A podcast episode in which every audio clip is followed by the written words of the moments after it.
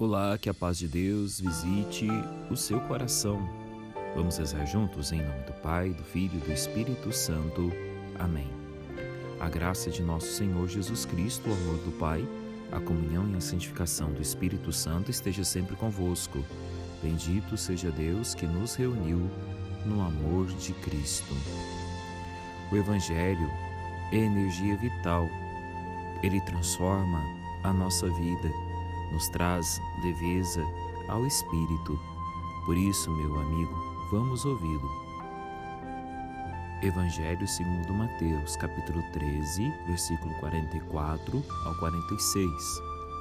Naquele tempo, disse Jesus a seus discípulos: O reino dos céus é semelhante a um tesouro escondido num campo. O homem que o encontrou tornou a escondê-lo e ficou tão contente que foi vender tudo quanto possuía e comprou aquele campo. O reino dos céus é semelhante negociante que procura pérolas preciosas. Ao encontrar uma, um grande valor, foi vender tudo quanto possuía e comprou essa pérola. Palavra da salvação. Glória a vós, Senhor. Cristo está presente a todos aqueles a quem Deus desde o início comunicou sua palavra. Quem lê a Escritura nessa perspectiva encontrará expressões que falam de Cristo e a prefiguração do novo chamamento, pois é ele o tesouro escondido no campo, isto é, no mundo, é o tesouro escondido nas Escrituras, pois foi assinalado por símbolos e parábolas que, humanamente falando, não podiam ser compreendidas antes do cumprimento das profecias, ou seja, antes da vinda do Senhor. Por isso foi dito ao profeta Daniel: guarda isto em segredo e conserva selado este livro até ao tempo final. E Jeremias também disse: Compreendereis plenamente no futuro lida pelos cristãos, a lei é um tesouro que foi escondido no campo, mas que a cruz de Cristo revelou e explicou.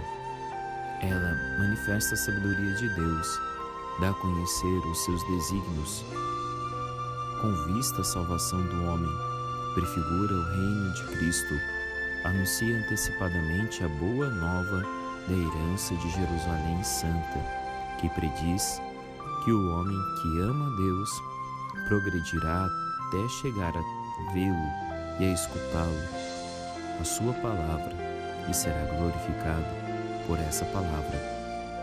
Foi assim que o Senhor explicou as Escrituras a seus discípulos depois da ressurreição, provando-lhes, através delas, que o Messias tinha de sofrer essas coisas para entrar na glória. Portanto, quem lê as Escrituras desta maneira será um discípulo perfeito, semelhante a um pai de família que tira coisas novas e velhas do seu tesouro. Portanto, busquemos o Senhor de todo o nosso coração, para que possamos um dia encontrá-lo. Pai nosso que estais no céu, santificado seja o vosso nome, venha a nós o vosso reino, seja feita a vossa vontade, assim na terra como no céu. O pão nosso de cada dia nos dai hoje. Perdoai as nossas ofensas, assim como nós perdoamos a quem nos tem ofendido. E não nos deixeis cair em tentação, mas livrai-nos do mal. Amém. O Senhor esteja convosco, Ele está no meio de nós. Desça sobre você e a sua família a bênção do Deus Todo-Amoroso, que é Pai, Filho e Espírito Santo. Amém. Que a paz do Senhor esteja sempre no seu coração. Parabéns a você que completa mais um ano de vida. Obrigado por você nos ajudar com seu dízimo. Você está evangelizando conosco. Deus o abençoe. Até amanhã, se Deus quiser.